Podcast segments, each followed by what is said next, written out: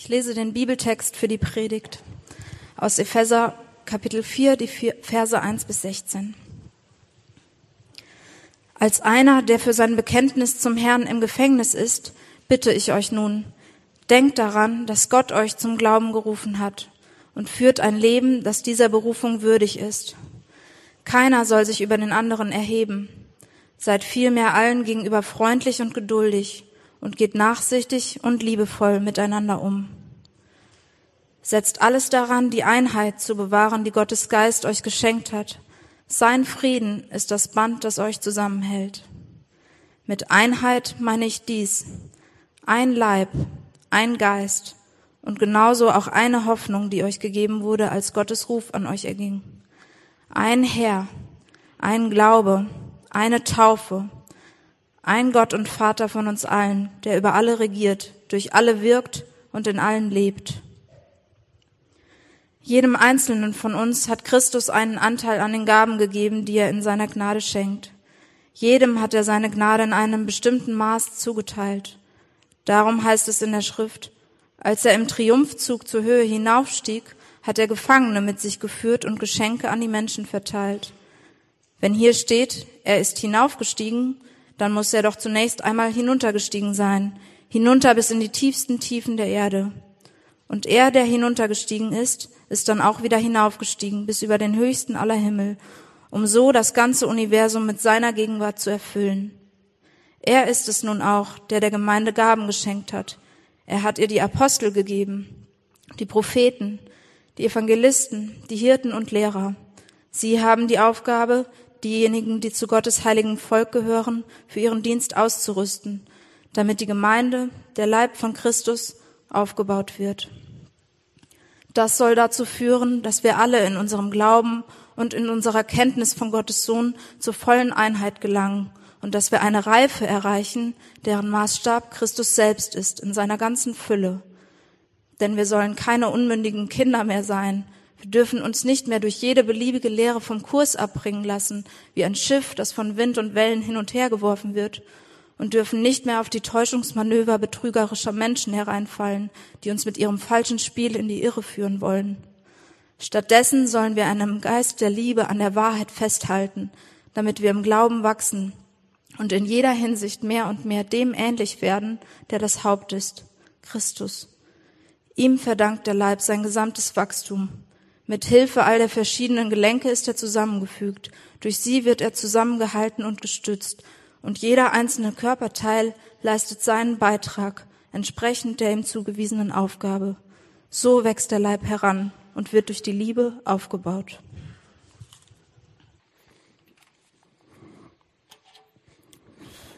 Ja, einen wunderbaren guten Morgen auch von mir, von meiner Seite. Ich würde gern, bevor wir äh, in diesen Text einsteigen, uns diesen Text mal anschauen, versuchen, ihn zu verstehen, versuchen rauszufinden, was uns dieser Text über, über Gott, über Glaube, über Christsein, heute über Kirche sagen kann. Äh, bevor wir das machen, würde ich gerne zu Beginn nochmal beten. Ja, unser großer Vater, wir haben, wir haben gerade gesungen, dass unsere Suche nach Liebe, nach einer tiefen Liebe bei dir ihr Ziel findet. Und, und wir haben gesungen, dass du unser Schutz bist. Herr, du bist derjenige, bei dem unser, unser ruheloses Herz kann. Wo unser ruheloses Herz zur Ruhe kommen kann. Und so möchte ich dich bitten für die Zeit jetzt ähm, der Predigt, für die kommenden Minuten, dass du uns zur Ruhe bringst und dass du uns hilfst, anhand von diesem Text dich besser zu verstehen und mehr zu verstehen, was du mit uns zu tun hast und dass wir einen klareren Blick auf deine Liebe für uns bekommen. Darum bitte ich dich in Jesu Namen. Amen. Hattet ihr schon mal, hattet ihr schon mal eine kleine Verletzung, eine Verletzung, die eigentlich total klein war und nicht irgendwie schwerwiegend, die euch aber doch sehr eingeschränkt hat? Hat, hat sich jemand von euch vielleicht mal den Daumen gebrochen? Oder den kleinen Finger? Oder einfach nur einen Zeh? Ja, sehr kleine Körperteile, kleine Verletzungen, alles überhaupt nicht schlimm, aber man ist doch wahnsinnig eingeschränkt, ja. Man kann sein Essen nicht mal alleine schneiden, man kriegt die Schuhe nicht mehr gebunden, man kann nicht mehr richtig laufen, man kann nicht mehr joggen gehen, nicht mehr rennen und alles nur, weil so ein winzig kleiner Knochen im Zeh gebrochen ist. Ja, sehr, sehr klein. Und äh, vielleicht erinnert sich der eine oder andere, ich stand hier vor vier Wochen mit so einer schönen Armschlinge, ja, in modischem Schwarz, äh, weil ich mir die Schulter ausgekugelt hatte. Auch überhaupt nicht schlimm, keine schlimme Verletzung oder so, aber wahnsinnig nervig und einschränkend. Ich konnte eine Woche nicht tippen und saß im Büro und habe in mein MacBook rein diktiert und mich darüber geärgert, dass es nicht funktioniert hat. Meine Frau musste mir eine Woche lang die Schuhe binden. Und dann kam dieser eine schöne Moment, wo man dringend auf Toilette muss und man steht da und erinnert sich, dass man klugerweise nicht die Hose mit dem Reißverschluss, sondern mit der Klopf, äh, Knopfleiste angezogen hat. Und dann steht man da mit seinem Arm in der Schlinge und ist leicht herausgefordert. Also kleine Verletzungen kleine Einschränkungen, die nicht schlimm sind, aber die doch die Funktion des ganzen Körpers sehr einschränken. Ja, wir sind gebremst in dem, wozu wir sonst fähig wären. Wir haben nicht die gleichen Möglichkeiten mit unserem Körper, die wir sonst hätten, nur weil eine winzig kleine Sache eingeschränkt ist. Und ich glaube, in solchen Momenten merkt man doch mal, was für ein Segen das ist oder wie großartig das ist, wenn alles so miteinander harmoniert, jedes noch so kleine Teil und jedes noch so große Teil irgendwie zusammenarbeitet und was für ein Potenzial wir haben im feinmotorischen oder im grobmotorischen, wenn wirklich alles so miteinander harmoniert. Und seht ihr, wir, wir predigen im Hamburg-Projekt gerade durch den Epheserbrief. Und der Epheserbrief ist ein Brief, den der Apostel Paulus geschrieben hat, so um 60 nach Christus im ersten Jahrhundert. Und ein großes Thema in diesem Brief ist Gemeinschaft oder Gemeinde, Kirche. Und in diesem Abschnitt, den wir gerade gehört haben, vergleicht Paulus die christliche Gemeinde, die Kirche, mit einem Körper mit ganz unterschiedlichen Körperteilen.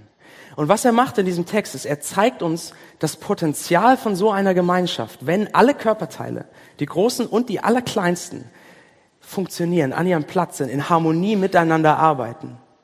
Und er zeigt uns im Prinzip, er beantwortet so ein bisschen die Frage, die André am Anfang gestellt hat in der Begrüßung. Was ist Kirche eigentlich? Wie war, wie war Kirche gedacht? Wie war Gemeinde gedacht? Und das würde ich gerne mit euch anschauen, indem wir diesen Text durchgehen. Und wir machen das in drei Gedanken. Ähm, wir, nämlich wir sehen erstens ein Körper sein, Zweitens, als Körperteil etwas beitragen, vom Großen zum Kleinen. Und dann schließlich, was gibt uns die Kraft dazu, so miteinander umzugehen? Ein Körper sein, als Körperteil etwas beitragen. Was gibt uns die Kraft, so miteinander umzugehen? Okay? Wir steigen mal direkt in diesen Text ein. Äh, wir sind jetzt in Kapitel 4 des Epheserbriefs angelangt. Und in den ersten drei Kapiteln hat Paulus eigentlich nichts anderes gemacht, als immer wieder zu wiederholen, was Gott uns mit Jesus Christus gibt. Naja, was er uns zum einen persönlich gibt, dass wir einen tiefen Wert finden in Jesus Christus, eine, eine sichere Zukunft, eine feste Identität, was wir persönlich finden. Aber er hat auch gezeigt, dass Gott uns in Jesus Christus eine Gemeinschaft gibt. Nicht die Gemeinde, die Kirche. Und jetzt fängt Paulus diesen Abschnitt heute an, indem er die Christen in Ephesus, an die dieser Brief geschrieben war, dazu auffordert, in dieser Gemeinschaft zu leben, ja, die Einheit in dieser Gemeinschaft zu bewahren. Und er schreibt Folgendes in Vers 3, er schreibt, setzt alles daran, die Einheit zu bewahren, die Gottes Geist euch geschenkt hat. Also er sagt, da ist eine Gemeinschaft entstanden, da ist eine Einheit da und jetzt lebt in dieser Gemeinschaft, jetzt lebt in dieser Einheit. Und er will ihnen zeigen, wie wichtig das ist und wie eng diese Gemeinschaft ist. Und deshalb erinnert er sie daran, an das, was sie eigentlich zusammenbringt. Er erinnert sie daran, wie tief und wie bedeutsam das ist, was sie zusammenbringt. Und wenn ihr mal für einen Moment an euren Alltag in Hamburg denkt, ja, es ist doch so in der Großstadt, wir haben ständig irgendwie mit Leuten zu tun, sind ständig von Leuten umgeben. Und wir haben ständig irgendwie Gemeinschaft mit Leuten, die aber sehr unterschiedlich eng oder lose ist, weil das, was uns mit den Leuten zusammenbringt, unterschiedlich bedeutsam oder eben nicht bedeutsam ist. Ein Beispiel, am Dienstag ähm, war ja Valentinstag. Ja? Und so bin ich, äh, nachdem ich im Büro war, als ich im Büro fertig war, bin ich noch in einen schönen Blumenladen gegangen um Blumen für meine Frau zu kaufen und ihr eine Freude zu machen. Und ich öffne die Tür zu diesem Blumenladen und vor mir steht eine riesige Schlange an Kerlen. Ja, ich habe noch nie so viele Männer in einem Blumenladen gesehen. Und ich habe selten so viel Unsicherheit und Verunsicherung in einem Raum gespürt, wie in dieser Schlange von Männern. Wir standen da so 10, 15 Männer und wir haben alle so, alle so ein bisschen so unsicher uns umgeguckt oder, oder so, so künstlich kennerisch, so, ja, hm, die ist schön und so. Ähm, und als dann aber so die selbstbewussten Floristinnen auf uns zukamen, na, was darf denn für Sie sein? Dann hat so ein Mann nach dem nächsten in der Schlange ungefähr so reagiert, ja, also, ähm, also, ja, ich suche einen Strauß für meine Freundin, aber ich, ich weiß auch nicht so wirklich was. Und ich habe mich dann zu dem einen umgedreht und habe gesagt, weißt du was, mach dir keinen Kopf, es geht uns allen hier so, wir sind alle gleich. Und für diesen kurzen Moment, für diese kurzen fünf Minuten im Blumenladen waren wir eine Gemeinschaft die Gemeinschaft der Verunsicherten. Ja? Und diese Gemeinschaft war natürlich sehr lose, nicht sehr eng, ist sofort wieder auseinandergegangen, weil das, was sie zusammengeführt hat, nicht sehr bedeutsam war, nicht sehr tief. Aber wir, wir erleben ja auch andere Gemeinschaft in der Stadt, in unserem Alltag, die sehr viel tiefer ist.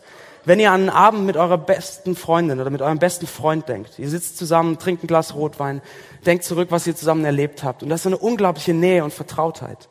Diese Gemeinschaft ist viel tiefer, viel bedeutsamer, weil das, was euch zusammenbringt als Gemeinschaft, viel bedeutsamer ist. Eine langjährige Freundschaft, Dinge, die ihr zusammen durchgemacht habt. Viel tiefer als Blumen kaufen. Und Paulus sagt jetzt in diesem Text, er sagt, dass das, was euch als Christen zusammenbringt, ist sogar noch tiefer als diese Nähe, die ihr mit den besten Freunden habt. Was euch zusammenbringt als Christen, ist tiefer als tiefe Freundschaft, ist tiefer als gemeinsame Erfahrung. Es ist größer als das. Und er zeigt uns das, was er meint, indem er siebenmal sagt, ihr habt ein das, ein das, ein das, ein das. Er zählt sieben Sachen auf. Und er sagt, ihr habt einen Gott und Vater. Das heißt, wenn ihr Christen seid, ihr seid verbunden, weil ihr habt einen Gott und Vater. Einen Gott, der jeden von euch geschaffen hat, der alles in der Hand hält, der euer Vater ist. Und damit seid ihr Geschwister. Ihr habt einen Gott und Vater. Dann sagt er, ihr habt einen Herrn. Damit meint er Jesus Christus. Ja, ihr habt einen Herrn, der euch gerettet hat, der euch liebt, an dem ihr euer Leben ausrichtet. Und er sagt, ihr habt einen Geist. Damit meint er den Heiligen Geist. Und das Gottes Gegenwart in uns, der uns stärkt, der uns befähigt, das heißt, Paulus fängt an und sagt, das, was euch zusammenbringt in Kirche, ist nichts weniger als Gott, ist die, als die Dreieinigkeit. Vater, Sohn und Heiliger Geist. Das ist, das verbindet euch. Wie, ich meine, wie viel größer oder bedeutsamer kann es sein? Aber Paulus macht weiter und er, sagt, ihr habt einen Vater, einen Herrn, einen Geist, ihr habt einen Glauben, ja, ihr habt, wenn ihr Christen seid, seid ihr dadurch verbunden, dass ihr alle euer Vertrauen und euer Glauben auf die gleiche Person setzt, dem gleich, der gleichen Person nachfolgt, an der gleichen Person euer Leben ausrichtet, an Jesus Christus. Dann sagt Paulus, ihr habt eine Taufe. Ja, wenn ihr Christ seid und ihr seid getauft worden, seid ihr alle, ihr seid ins Wasser gegangen und wieder hochgekommen. Ihr seid damit mit dem Tod und mit der Auferstehung von Jesus verbunden. Das heißt, ihr teilt eine Erfahrung von Tod und neuem Leben. Und Paulus sagt, ihr habt eine Hoffnung. Ihr habt ein Ziel, nämlich dass ihr eines Tages gemeinsam als Gemeinschaft, als eine Riesengemeinschaft mit Menschen aus allen Nationen vor Gott stehen werdet. In einer Welt, in der kein Leid und kein Trauer mehr ist. Paulus sagt, das alles führt euch zusammen und deswegen ist, und das ist das siebte, sagt er, ihr seid ein Leib. Er sagt, wenn ihr Christen seid, dann habt ihr so viele tiefe, bedeutsame Dinge, die euch zusammenführen, dass eure Gemeinschaft so eng ist, dass ich sagen kann, ihr seid ein Leib, ihr seid ein Körper, ihr habt eine DNA. Ja. So eine unglaublich tiefe Gemeinschaft beschreibt Paulus hier. Und das gilt für diejenigen von euch, wenn ihr Christen seid, für, als Christen hier im Hamburg-Projekt, aber auch darüber hinaus, als Christen in Hamburg oder als Christen weltweit. Ja, wir sind ein Körper. Paulus sagt, wir gehören zusammen. Und seht ihr diese, diese Vision, die Paulus hier von Kirche hat oder von Gemeinde? André hat am Anfang gefragt, was ist Kirche für euch?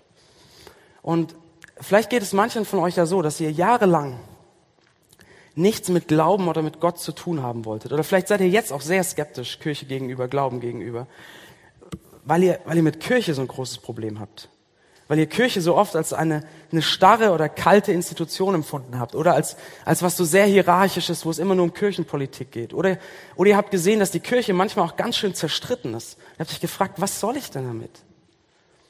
Aber seht ihr diese Sicht von Paulus, der sagt, ihr seid ein Körper.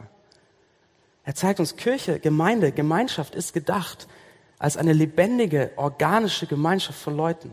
Von Leuten, die so zusammenhalten, die so zusammengehören, wie ein Körper es tut. Ja.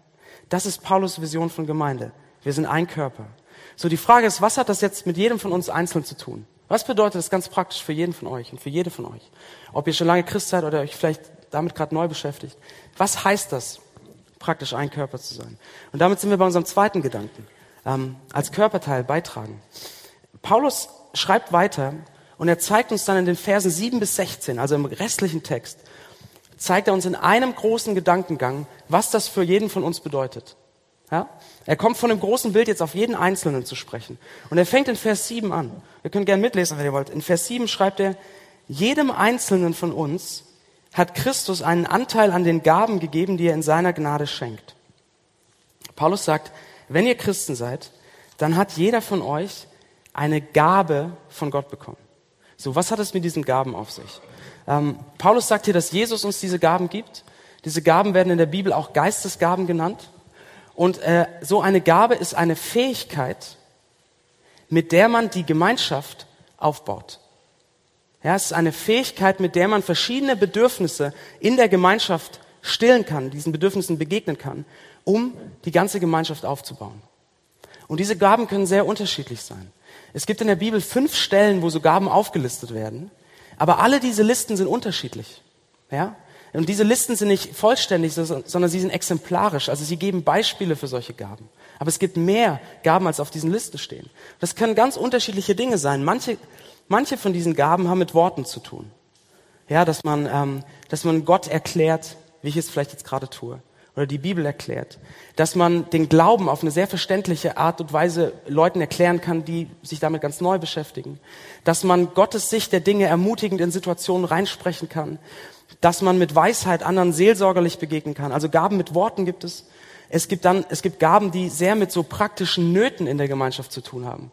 Äh, es werden Gaben genannt wie Barmherzigkeit, Gastfreundschaft oder einander zu dienen ist eine Gabe.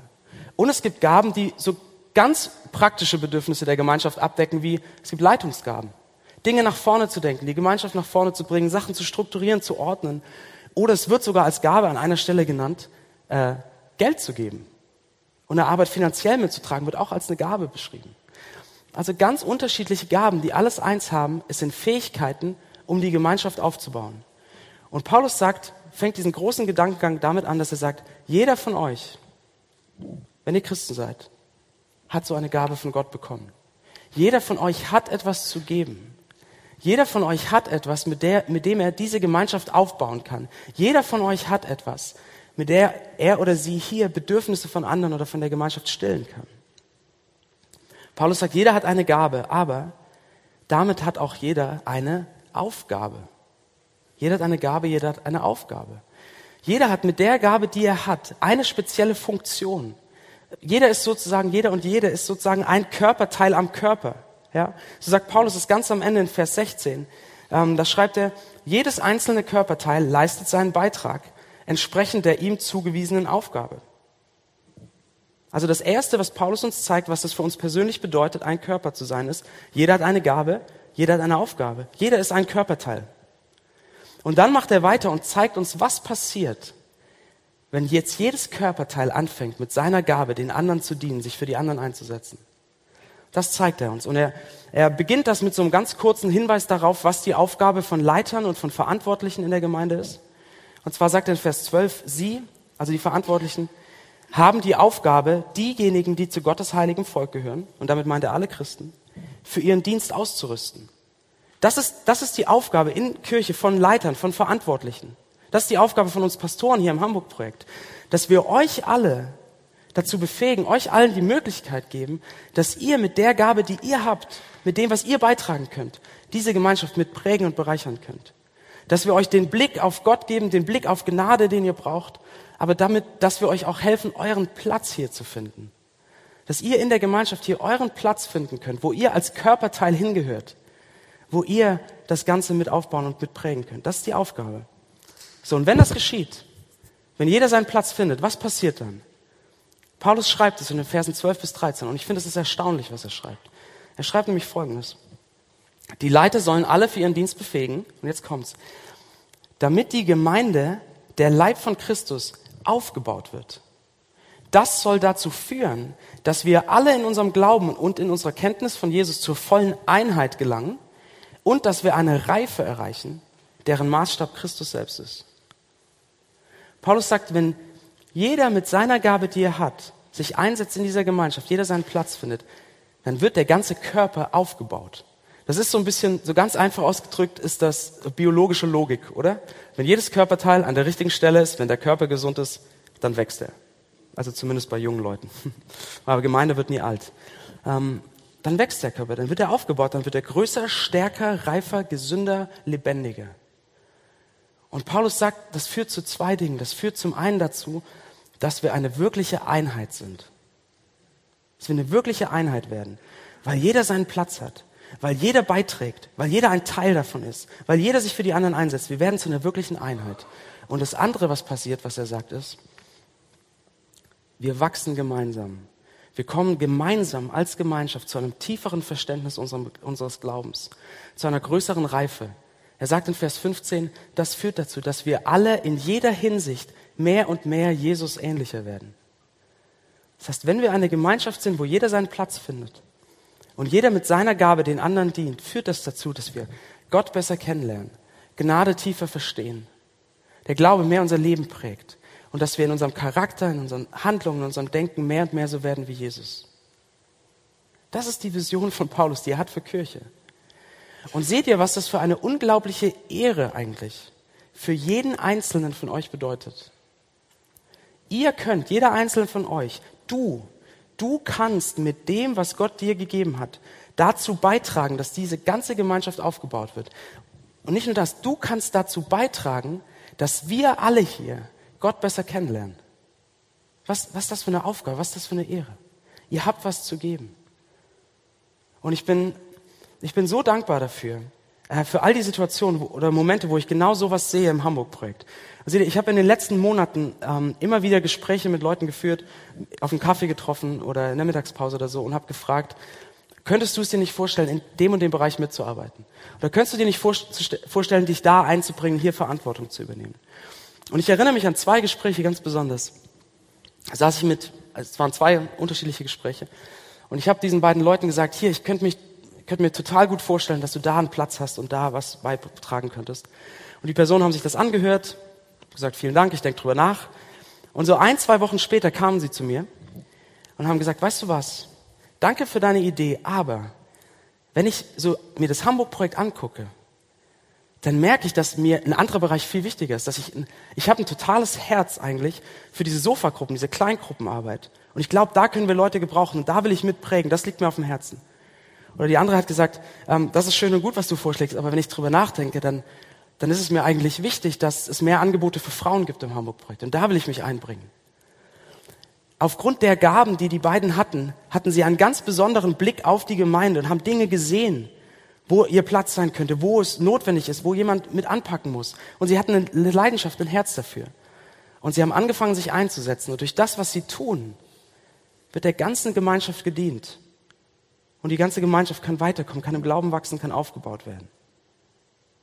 Ja, es ist wunderbar, das zu sehen. Aber so schön es ist, das zu sehen, und so sehr ich mich darüber freue, das zu sehen, so sehe ich auch immer wieder, dass es da Schwierigkeiten gibt. In diesem einen Körper sein, dass jeder seinen Platz findet. Weil seht ihr, so wie, so wie jeder menschliche Körper mal krank ist, ja, dass die Schulter ausgekugelt ist oder wir haben zu Hause diese Krippe, die gefühlt den ganzen Winter geht. Ähm, so wie der menschliche Körper immer mal krank ist, so gibt es auch in der Gemeinde, in diesem Körper, immer mal wieder Dinge, die nicht gesund sind, die Krank Krankheiten. Und ich möchte, möchte euch kurz zwei so Krankheitsbilder zeigen. Und das ist Passivität und Stolz. Und das erste Krankheitsbild, Passivität, ähm, sieht ungefähr so aus. Angenommen, in diesem Moment würden meine Beine entscheiden. Das, wofür wir gemacht sind, das, was wir können, das machen wir nicht. Was würde passieren?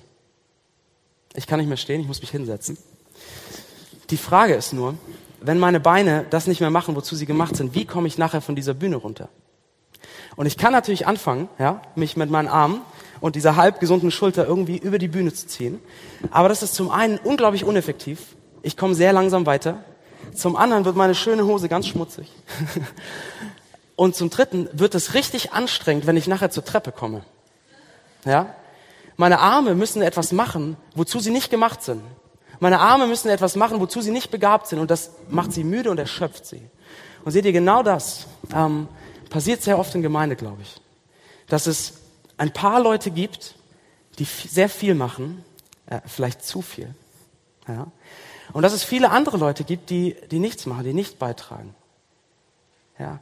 Die, ähm, und ich glaube, in einer Gemeinde wie dem Hamburg-Projekt, die so ein bisschen größer ist, ist es sehr, sehr leicht, einfach zu kommen, äh, für sich das mitzunehmen, was einem selbst gut tut, aber nicht zurück, sich nicht einzusetzen mit seinen Gaben.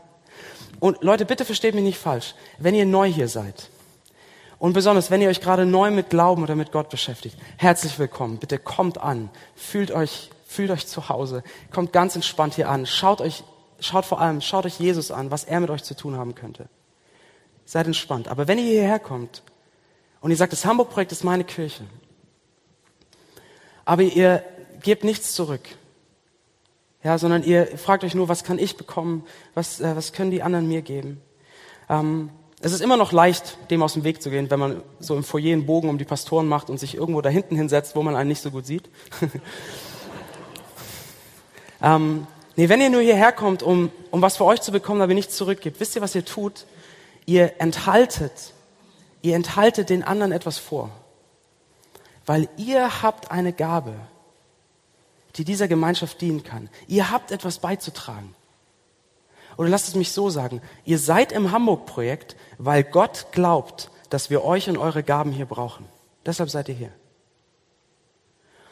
Aber wenn ihr euch rauszieht mit euren Gaben und euch nicht einbringt, dann ist es, als haben wir so Körperteile am Körper, die einfach schlaff runterhängen. Und dann ist der Körper krank, dann gibt es Schmerzen, dann ähm, kommen wir nicht so voran oder wachsen nicht so, wie es sein könnte, ja, so wie mit meinen Beinen gerade dann übernehmen andere Leute vielleicht die Aufgaben, die sie eigentlich nicht gut können, weil es gemacht werden muss und werden dadurch müde und erschöpft und haben eigentlich keine Freude daran. Oder denkt an das, was ich am Anfang gesagt habe. Selbst wenn ein kleines Körperteil, ein Zeh, ein Finger nicht funktioniert, ist der ganze Körper eingeschränkt. Deshalb bitte, wenn, wenn ihr sagt, das Hamburg-Projekt ist meine Kirche, hier ist, hier ist meine Gemeinde, dann, dann findet euren Platz. Gebt eure Passivität auf. Macht ernst. Weil dieser Körper, wir brauchen euch. Dieser Körper braucht euch. Ihr habt etwas zu geben.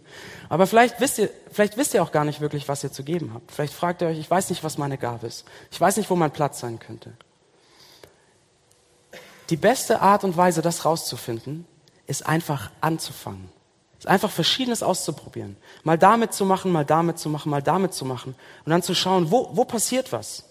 Ja, wenn ich mit anpacke, wo passiert was? Oder wo sagen andere, dass ich wirklich an einem guten Platz bin? Findet euren Platz. Und wir als Pastoren wollen euch so gut dabei helfen, wie wir nur können. Ja. Das ist das eine Krankheitsbild, Passivität.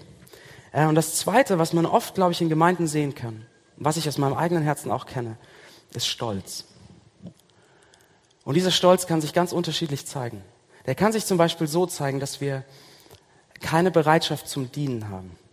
Dass wir sagen, ja, ich will, ich will mitmachen, klar, ich will meinen, meinen Platz haben und meinen Platz finden, aber ich will nicht aufbauen oder Heftchen drucken oder Essen kochen oder Kranke besuchen oder so. Nein, nein, wenn ich mitmache, dann will ich was leiten. Dann will ich Verantwortung, dann will ich Leute anleiten, dann will ich was zu sagen haben. Aber Leute, wisst ihr was? Dann, dann geht es euch nicht darum, der Gemeinschaft zu dienen, dann geht es euch nicht darum, den Körper aufzubauen, dann geht es euch um euch selbst. Und das ist Stolz. Oder dieser Stolz kann auch so aussehen, dass man anfängt, sich über das zu definieren, was man hier macht und auf andere runterschaut, die passiv sind. Dass man sagt, oh, also, boah, guck mal, was ich hier mit aufgebaut habe in dem Arbeitsbereich, wie viele Stunden ich hier reingesteckt habe. Oder na, schau mal, wie ich das auf der Bühne gemacht habe und alle haben es gesehen, ja. Ich bin nicht so wie die Leute, die sich rausziehen, die passiv sind. Meine Güte, ich halte hier den Laden mit zusammen. Das ist Stolz. Und das kann so weit führen, dass man anfängt zu versuchen, seinen Selbstwert zu bestätigen durch das, was man in der Gemeinde macht. Dass man denkt, wenn ich nur genug Stunden hier investiere, was Gutes tue, ehrenamtlich, ja, und für Gott und alles. Und wenn die Pastoren das sehen und mich wertschätzen und mich mal zum Essen einladen oder wenn alle sehen, wie viel ich mache, dann weiß ich, ich bin wichtig. Dann weiß ich, ich bin gut. Dann weiß ich, ich habe Bedeutung. Und so Leute machen oft viel zu viel und sind völlig erschöpft weil sie versuchen, ihren Selbstwert zu bestätigen. Aber auch das, der Blick ist nicht auf den anderen, auch das ist Stolz. Aber seht ihr, Paulus sagt, als Körperteile, unsere Aufgabe ist was? Dienst, zu dienen. Nicht, dass wir fragen, wie mache ich mich selbst groß, wie baue ich mich auf, sondern wie mache ich die Gemeinschaft groß, wie baue ich die Gemeinschaft auf. Ja. Seht ihr, Paulus hat uns eine Vision vor Augen geführt von, was Kirche sein könnte. Ein lebendiger Körper, eine Gemeinschaft, wo jeder mit dem Besten, das er hat, den anderen dient, sich in Leute investiert. Und meine Frage zum Schluss, und das ist unser letzter Gedanke, ist, wie, wie könnten wir das schaffen, so zu leben? Wie könnten wir uns so füreinander einsetzen, dass wir nicht passiv sind, uns rausziehen und die anderen alles machen lassen? Dass wir auch nicht stolz sind auf das, was wir mehr machen als andere? Wie könnten wir so leben? Und ich glaube, die Antwort ist, wir könnten so miteinander umgehen, wenn wir anfangen, die anderen zu lieben. Und das ist unser dritter Gedanke, die Kraft zum Dienen. Wir werden uns so füreinander einsetzen, wenn wir die anderen lieben. Es ist interessant, dass Paulus kommt in dem Text immer wieder auf Liebe zu sprechen. Gleich in Vers 2, ganz am Anfang sagt er, ähm, wir sollen uns nicht über andere erheben, also wir sollen nicht stolz sein, sondern wir sollen nachsichtig und liebevoll miteinander umgehen. In Vers 15 sagt er, wir sollen in einem Geist der Liebe an der Wahrheit festhalten, damit wir wachsen. Und ganz am Schluss bringt das auf den Punkt und sagt, so wächst der Leib heran und wird durch die Liebe aufgebaut. Ja, um so eine Gemeinschaft, so ein lebendiger Organismus zu sein, wo wir uns dienen, brauchen wir eine Haltung der Liebe. Und seht ihr, wir haben doch diese beiden Krankheitsbilder gesehen. Passivität und Stolz. Aber wisst ihr was? Die haben beide die gleiche Wurzel. Wenn ich passiv bin, wenn ich mich rausziehe, wenn ich mich nicht einbringe mit meinen Gaben, was ist der Grund dafür? Ein Mangel an Liebe. Weil ich auf mich selbst schaue, was ich bekomme und ich nicht frage, wie kann ich den anderen dienen? Wie kann ich sie lieben? Oder wenn ich stolz bin und sage, schau her, was ich alles mache. Oder versuche meinen Selbstwert dadurch zu bestätigen. Was ist der Grund dafür? Ein Mangel an Liebe. Weil es geht mir um mich, um wie ich dastehe, um meinen Wert. Es geht mir nicht um die anderen. Ich liebe die anderen nicht. Wir brauchen eine Haltung der Liebe. Und jetzt ist die Frage, wie bekommen wir sie? Wo, wo soll diese Haltung der Liebe herkommen? Wo kommt die Liebe her für den Körper, für die anderen Körperteile? Und ich glaube, wir finden diese Liebe, wenn wir verstehen, wie derjenige uns liebt, der, das, der der Kopf dieses Körpers ist, der das Haupt dieses Körpers ist, Jesus Christus. Und wir finden seine Liebe im Text, in den Versen 8 bis 10. Und das sind die Verse, wo man beim Lesen dachte, was um alles in der Welt will er damit sagen? Das sind Verse, die ich auch bevor, vor der Vorbereitung nie verstanden habe, was er damit sagen will. Aber es ist erstaunlich. Paulus schreibt äh, Folgendes. Er sagt, darum heißt es in der Schrift, als er im Triumphzug zur Höhe hinaufstieg, hat er Gefangene mit sich geführt und Geschenke an die Menschen verteilt. Wenn hier steht, er ist hinaufgestiegen, dann muss er doch zunächst einmal hinuntergestiegen sein. Hinunter bis in die tiefsten Tiefen der Erde. Und er, der hinuntergestiegen ist, ist dann auch wieder hinaufgestiegen bis über den höchsten aller Himmel. Man liest das und man denkt erstmal, was meint er damit? Aber seht ihr, Paulus zitiert hier aus dem Alten Testament ein Lied vom König David. Und zur Zeit von David war es so, wenn ein König in den Krieg zog, dann verließ er seinen Palast, er verließ seinen Thron, er verließ seine Stadt, er stieg hinab von dem Berg oder dem Hügel, auf dem die Stadt lag. Er stieg hinab, er ging in den Kampf. Und wenn er den Krieg gewann, den Kampf gewann, dann führte er einen Triumphzug zurück in seine Stadt mit Gefangenen und er brachte die Beute mit, die er erbeutet hat in dem Krieg. Und er zog wieder hinauf in die Stadt im Triumphzug, setzte sich auf seinen Thron, der König war wieder da und dann verteilte er die Beute an die Stadt als Geschenke. Das ist der Hintergrund. Und David nimmt das und wendet es auf Gott an. Und David sagt im Alten Testament, 1000 vor Christus, er sagt, Gott ist unser König. Gott hat für uns gekämpft. Und dann ist Gott in die Stadt gekommen. Ja, sie haben die Bundeslade in die Stadt gebracht. Das war so ein Kasten aus Holz, der mit Gold überzogen war, was Gottes Thron symbolisierte. Also David sagt, Gott hat für uns gekämpft, Gott ist in die Stadt gekommen, Gott ist unser König und jetzt beschenkt er uns mit seinem Segen und seiner Gegenwart. So, und Paulus schaut darauf, Paulus schaut auf das, was Könige damals getan haben. Paulus schaut auf das, was David sagt, dass Gott es getan hat. Und Paulus sagt, warte mal, warte mal. Das alles ist doch wie ein Riesenpfeil, der nach vorne zeigt auf Jesus Christus. Denn er ist derjenige, der in seiner Liebe für uns sein Palast verlassen hat, seinen Thron verlassen hat, hinabgestiegen ist. Und Paulus sagt, bis in die tiefsten der Tiefen. Er ist Mensch geworden, er hat gelitten, er hat sich erniedrigt, er ist gestorben am Kreuz. Warum? Weil er für uns gekämpft hat, wie ein König, den größten Kampf. Den Kampf gegen den Tod und die Sünde, die Trennung von Gott. Er hat für uns gekämpft, er hat sich erniedrigt bis in die tiefsten der Tiefe, weil er uns so sehr liebt. Aber dann ist er im Triumphzug, in der Auferstehung und der Himmelfahrt, ist er im Triumphzug wieder hinaufgestiegen, hat sich auf seinen himmlischen Platz gesetzt und hat was gemacht? Jedem Einzelnen von uns eine Gabe geschenkt. Paulus sagt, seht ihr das?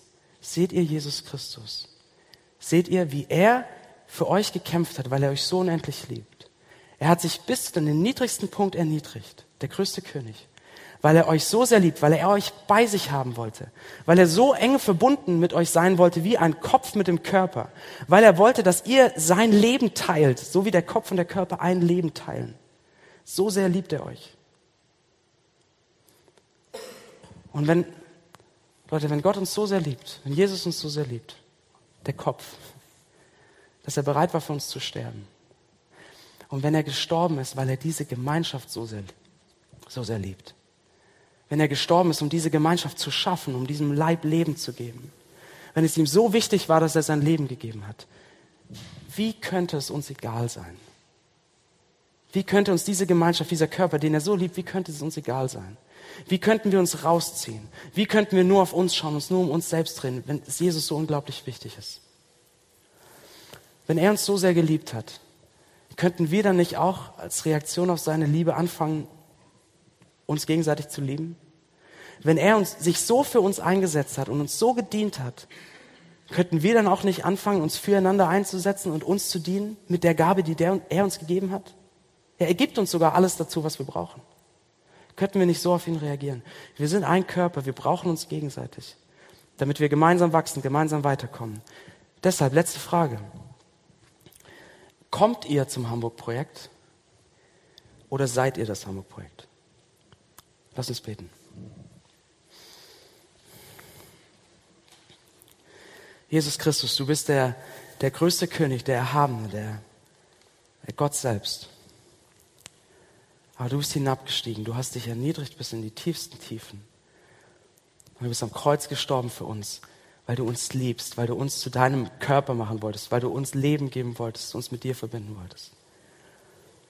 Und Jesus, ich danke dir, dass du uns Gemeinschaft gibst. Danke für das Hamburg-Projekt, für all diese Leute hier. Und ich bitte dich, dass du uns mit deiner Liebe hilfst, zu so einer Gemeinschaft zu werden, zu einer Gemeinschaft, wo wir uns füreinander einsetzen, wo wir den anderen dienen mit den Gaben, die du uns gibst. Und ich wünsche mir, dass wir das sehen, dass wir gemeinsam wachsen, dass wir gemeinsam Schritte gehen, dass wir gemeinsam weiterkommen. Bitte segnet uns dafür. Amen.